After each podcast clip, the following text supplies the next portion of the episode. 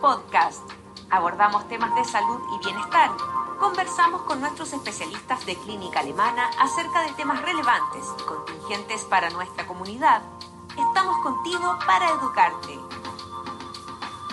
Junto con saludarlos, hoy quiero presentarles al doctor Pablo Vial, infectólogo de nuestra clínica, y nos hablará sobre las vacunas contra el COVID-19, las certezas y promesas en torno a ellas. Bienvenido doctor y muchas gracias por acompañarnos. Hola, eh, muchas gracias por esta invitación y saludo a todos y especialmente a ti María José. Muchas gracias doctor. Eh, para empezar, mm, ¿me podría explicar las características del coronavirus SARS-CoV-2? A ver, eh, es, difícil como virólogo explicar un, virus en términos simples, pero las características más, más importantes es, que este es un virus que de origen animal, lo que nosotros llamamos una zoonosis. desafortunadamente ha probado ser un virus altamente transmisible y altamente transmisible no solamente de otra especie al ser humano, sino que entre seres humanos. Y tiene capacidades, desde el punto de vista clínico y fisiopatológico, podríamos decir, tiene capacidades sorprendentes de afectar eh, diversos sistemas del, del, cuerpo. Estamos todos habituados a oír que afecta el sistema respiratorio y, y, los pulmones a veces, eh, pero puede afectar eh, prácticamente todos los órganos del, del organismo. Y desde el punto de vista virológico, algunas características que eh, a, lo mejor dicen algo. Uno, este es un virus eh, que, cuyo material genético es eh, RNA. Tiene una, una, envoltura por fuera y esa envoltura está, es lipídica, o sea, tiene, está compuesta por proteínas y, y lípidos esa, esa, esa, envoltura le da unas características especiales, que eh, es muy sensible, por ejemplo, al uso de, detergente, de cloro, de alcohol eh, y, cualquier eh, desinfectante, dado que disuelve esa, esa, envoltura. Así que es un virus que es sensible al, al medio ambiente, también es sensible a la desecación, precisamente por lo mismo eh, por eso es que se recomienda eh, ventilar y, también es, eh, es, es, sensible a la irradiación solar, o sea, los rayos ultravioleta. Y finalmente, dentro de las características, a lo mejor que hay que destacar es que también en su superficie y saliendo de esta envoltura que les explicaba que es de proteína y de lípido, tiene unas proteínas que se llaman proteína S, proteína de superficie o spike, eh, que son como unas prolongaciones que salen del, del, virus. Y bueno, desde el punto de vista biológico, esa, esa proteína S es como, es como una llave, una llave que anda en busca de una, de una cerradura, en que la que calce y puede abrir la puerta. Y la cerradura la, proporcionan las la células.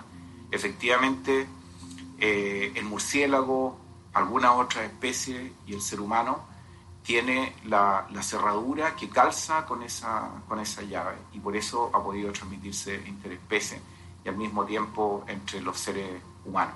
Así que esa proteína S, spike, eh, es sumamente importante porque si logramos, si logramos bloquearla, eh, bloqueamos esa, esa, interacción que se produce entre el, entre el virus y la célula.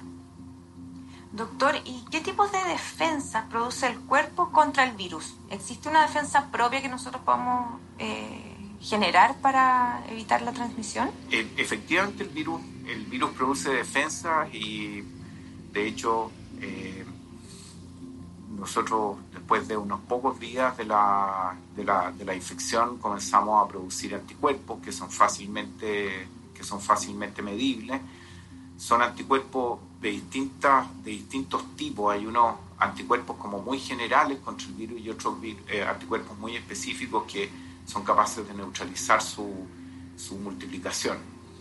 Y al mismo tiempo, y tal vez eh, más importante, se, se produce una, una, respuesta inmunológica que se llama celular, es decir, eh, se entrena al linfocito que son capaces de combatir al virus y destruir no solamente el virus, sino que también las células que están infectadas por el, por el virus. Eh, lo que no sabemos bien es, eh, es cuánto dura esa, esa, inmunidad, esa defensa. se ha visto que de alguna manera los anticuerpos van disminuyendo con el tiempo, pero no sabemos si eso realmente tiene un significado biológico. Y sabemos también que muchas personas que han visto disminuir los anticuerpos o que no han producido anticuerpos, tienen respuesta de linfocitos entrenados bastante, bastante efectiva. Entonces, eh, una de las cosas que siempre interesa a la gente es, bueno, si yo me infecto y desarrollo defensa, eh, quedo protegido, me puedo reinfectar. O sea, que es un fenómeno que eventualmente puede ocurrir, eh, esta reinfección y enfermarse de nuevo, pero aparece como algo muy infrecuente.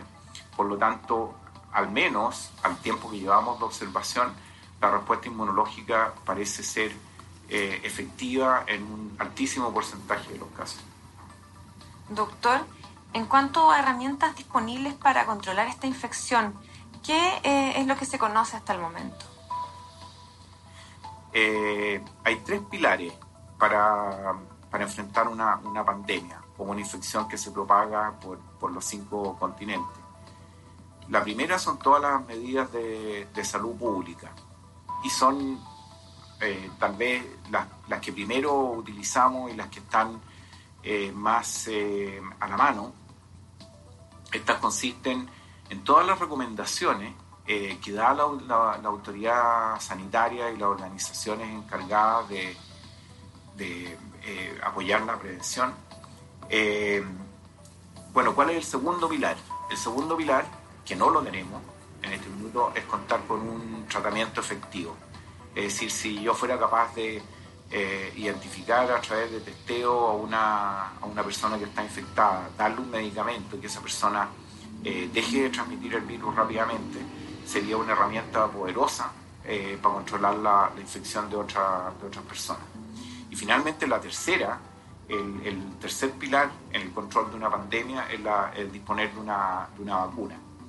Eh, la vacuna lo que hace es, eh, eh, que nosotros logremos anticiparnos a la infección natural y preparemos a una persona para que desarrolle activamente una, una, respuesta inmunológica, de tal manera que cuando se encuentre con el virus de forma natural ya tenga defensa y lo pueda controlar rápidamente. Doctor, ¿qué tipo de vacunas son las que se están elaborando el día de hoy para combatir esta enfermedad? Bueno, eh, hay, eh, hay varios tipos de, vacunas y en esto eh, se ha demostrado una capacidad de innovación por parte de los desarrolladores de vacunas que ha sido impresionante. Tenemos algunas vacunas ya en desarrollo y que han llegado a etapas bastante avanzadas que tienen como las técnicas tradicionales de producción uno utilizar virus inactivado, simplemente uno toma, cultiva el virus eh, y lo inactiva por medidas de calor o, química, y ese virus completo que no es capaz de replicarse, uno lo inyecta a las personas. Esa es una forma eh, súper tradicional y antigua de, producir vacunas. Después tenemos eh, vacunas a virus vivo, pero atenuado. Eh, esa también es una forma tradicional de producir vacunas y, en el ser humano eh, y en nuestro programa de inmunización tenemos, por ejemplo, la vacuna contra la rubiola, la vacuna contra el sarampión, que tienen ese, eh, esa forma, esa modalidad. Ahora, sobre esa han, han, aparecido algunas técnicas más modernas, por ejemplo, aislar algunas proteínas. Yo les decía lo importante que es la proteína S, este spike del, del virus, entonces, se puede eh, producir una, vacuna que tenga nada más que proteína S. Si no tiene el riesgo de tener el virus completo, no tiene el riesgo de tener un virus vivo, tampoco, atenuado, eh, sino que tiene nada más que una fracción del, eh, del, virus. Después hay otras vacunas que son mucho más novedosas. las vacunas que son por vectores virales. Y lo que se hace ahí es tomar un virus que, que sea poco patogénico para el hombre, como el adenovirus, eh, adenovirus atenuados o que no se replican, y, se le inserta un, eh, un, eh, gen, el gen de la proteína S, a ese, a ese virus y entonces al replicarse en la superficie del adenovirus tiene eh, proteína S. Y esa eh, es, lo que se llama eh, una vacuna por vector viral, es decir, hay un virus que sirve como transportador a, genes del, del, virus, del coronavirus, produce la proteína S en su superficie y genera una respuesta inmune contra el, contra el virus que queremos. Esa es, por ejemplo, la vacuna que está eh, produciendo AstraZeneca o la vacuna eh, que está eh, produciendo Jensen y Johnson Johnson, la vacuna Sputnik 5 de los, de, ¿cómo se llama?, de los rusos y la vacuna CanSino de, de, China. Y finalmente hay dentro de, la, de, las vacunas de las vacunas novedosas eh, hay unas vacunas que son eh, la inyección de DNA, eh, DNA, un fragmento del, del, virus RNA transformado a DNA, que se inyectan las células por un mecanismo especial y entonces comienza a producir la proteína que nosotros queremos del, del, virus. Y el mismo mecanismo, pero con un, con un intermediario, es utilizar lo que se llama el RNA mensajero el RNA mensajero no entra al núcleo, sino que se mantiene en el, citoplasma y directamente comienza a, producir la proteína del virus que, queremos. Esa es la base de la vacuna de Pfizer y la vacuna Moderna, que en la práctica eh, son las que están eh, eh, más avanzadas en, términos de registro y, uso. hay otra, otro tipo de vacuna que está un poquito más atrás en el, en el desarrollo, que es, eh, eh, es hacer un, eh, un, virus que tiene nada más que las proteínas y la envoltura, es decir, como, como esta esferita del, del, virus, pero sin nada dentro. Es como un, como un huevo güero, que no tiene que no tiene yema y no tiene clara, sino que está nada más que la cáscara. Perfecto. ¿Y qué tantas certezas existen en torno a la efectividad de las vacunas que se están desarrollando en este caso concreto del, coronavirus? Bueno, el, el, proceso que yo les decía entre estudios preclínicos, fase 1, fase 2 y fase 3, eh, normalmente nosotros habíamos estado viendo que eh, duraba eh, entre 10, 12, 12 años para completarse y llegar con una vacuna a las agencias que, que la licencian para uso humano. Bueno, todo esto se ha cortado, se ha cortado a un a un año. Y, ya tenemos, en un año, tenemos vacunas que están efectivamente registradas por algunos países o, agencias internacionales para su uso en humanos. Entonces, eh, la, la, certeza que, que, podemos tener eh, es que estas vacunas en este eh, corto periodo de tiempo aparecen como seguras y eficaces. Pero es un corto periodo de tiempo. No tenemos, un, podríamos decir, una perspectiva de, un, de, un, plazo que nos permita decir, sí, la, la, protección, o sea, la protección va, va a durar un, un, tiempo importante, un tiempo largo, y finalmente va a ser segura, no solo recién administrada, sino que va a ser segura también eh, a largo plazo. Y, aquí eh, hago, una, salvedad que eh, es los términos eficacia y efectividad. Porque tú me preguntas por efectividad. Entonces, lo que, lo que, en, lo que en este momento tenemos una, una demostración de la, de la eficacia. La eficacia es, es conocer el porcentaje de infecciones que se previene en un estudio controlado, eh, en un estudio clínico. Esa eficacia en algunas vacunas ha demostrado ser 95%, que es, bien alto y mucho más allá de lo que uno podría pedirle a una vacuna para controlar una pandemia. Pero la, eficacia está medida en, circunstancias eh, mucho más controladas, o sea, en primer lugar, uno está seguro que la persona se puso las dosis correspondientes, que las vacunas estaban con cadenas de frío, que la persona fue seguida por, eh, por, mucho tiempo, que se le hizo educación para cumplir con una serie de medidas de, control, eh, etcétera, etcétera. Entonces son, son circunstancias como súper controladas. Eh, la prueba de fuego de esto se pone cuando uno, uno mide la efectividad, que es lo que el, cómo resulta realmente la vacuna cuando uno la aplica en el mundo real, en la, en la población.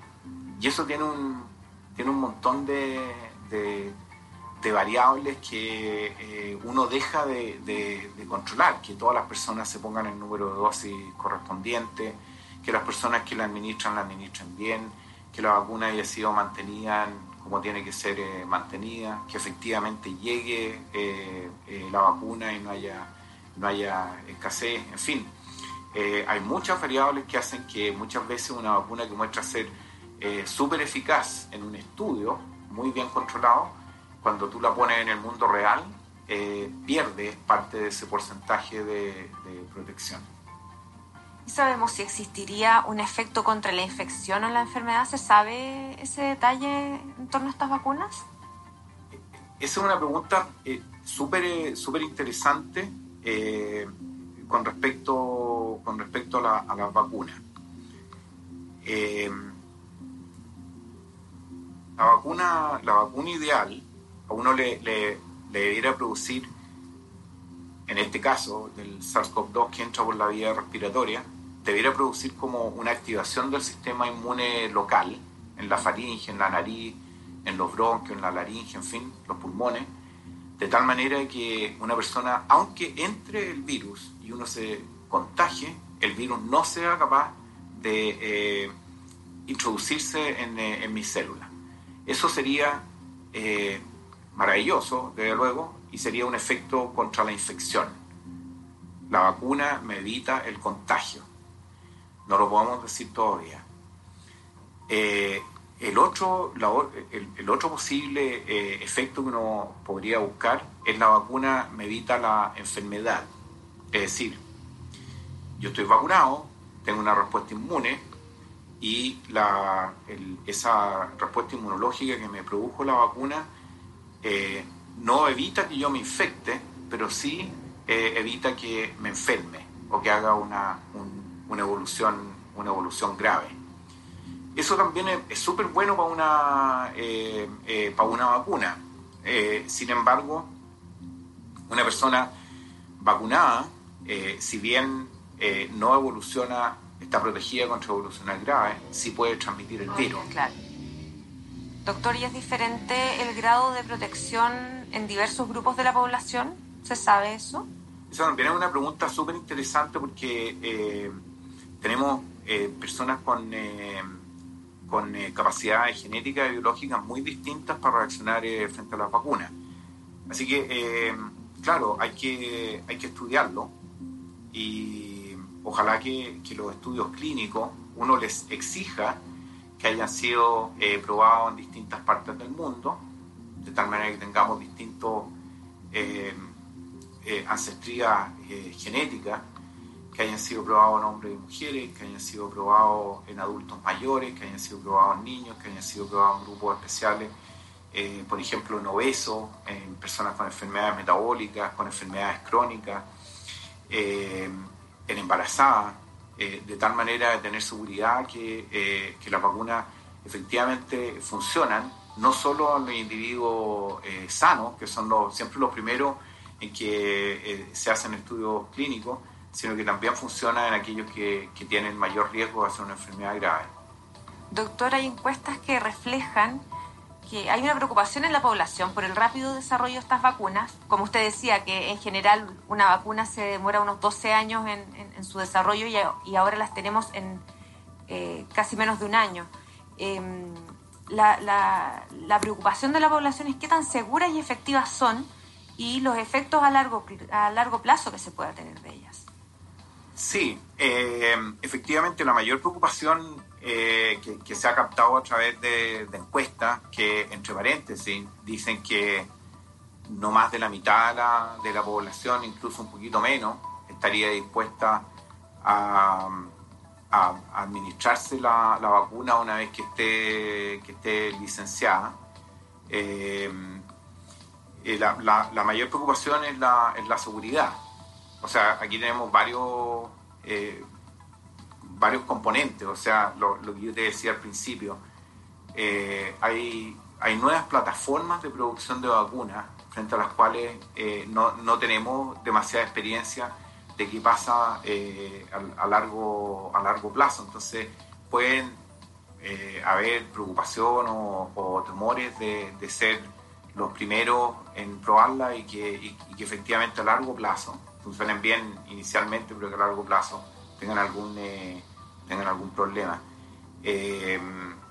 Y, este también no, no solo hay plataformas nuevas de producción de vacunas, sino que dentro de las plataformas más tradicionales también este es un, eh, es un virus nuevo eh, y las vacunas llevan, eh, llevan bien poco tiempo de, de, pruebas, de estudio en humanos, por lo tanto conocemos como una parte del, del, panorama.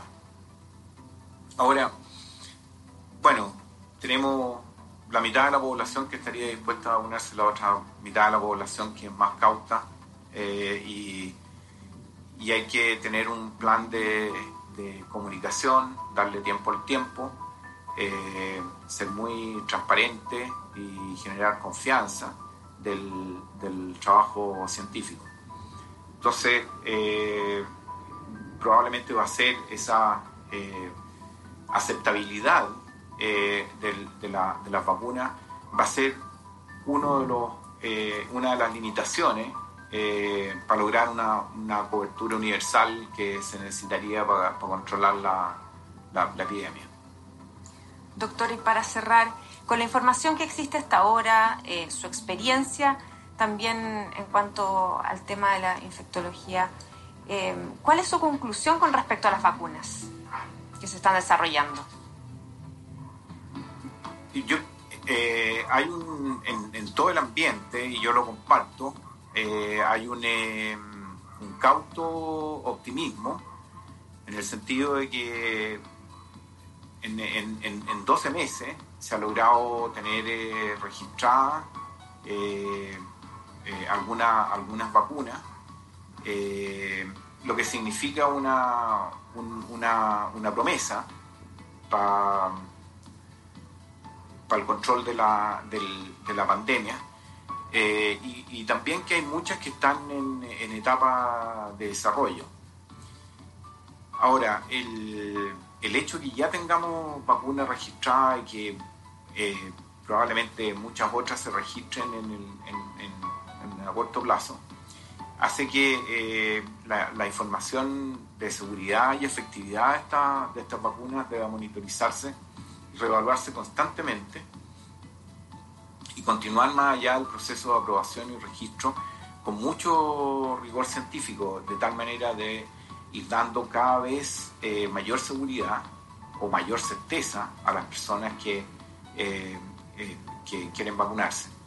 Es decir, dentro de estos tres pilares que yo les decía, medidas de salud pública, tratamiento y vacuna, tenemos que reforzar mucho las medidas de salud pública, el primer pilar. tenemos un, eh, podríamos decir, un pilar emergente que está creciendo en este minuto, que es el de, la, que el de, las, el de las vacunas. Y todavía no tenemos eh, algo registrado, licenciado eh, para uso en, tratamiento. Entonces, yo creo que es una promesa para el control y el, de la, impacto sobre la infección, pero no va a ser suficiente durante los, próximos, los próximos meses y hay que tener esa, esa idea. O sea, sabemos que estamos teniendo noticias todos los días de aprobación de vacunas, de uso de vacunas, que el primero que se la puso, etcétera, etcétera. Sin embargo, es muy poco probable que eh, veamos un impacto real eh, del, uso de las vacunas durante el año 2021 y tenemos que estar eh, totalmente predispuestos a continuar con, con, las medidas que ya se nos han enseñado durante este año. Eh, y, finalmente, bueno, tenemos dos grupos que eh, han sido eh, dejados atrás, podríamos decir, por razones de seguridad, que son las embarazadas y los niños, y se, y se requiere que se comiencen a hacer estudios clínicos porque tanto las mujeres embarazadas o en edad fértil y los niños van a necesitar también que tengamos vacunas seguras para su uso. Muchas gracias, doctor, por su tiempo y acompañarnos con este tema tan interesante que nos va a tener muy pendientes eh, todo este tiempo que viene. Gracias a ti, eh, María José. Muchas gracias y nos encontramos en un nuevo Alemana Podcast. Síguenos en nuestras redes sociales y visita nuestro sitio web alemana.cl. Nos vemos en otro Alemana Podcast. Clínica Alemana. Si es tu salud, es la alemana.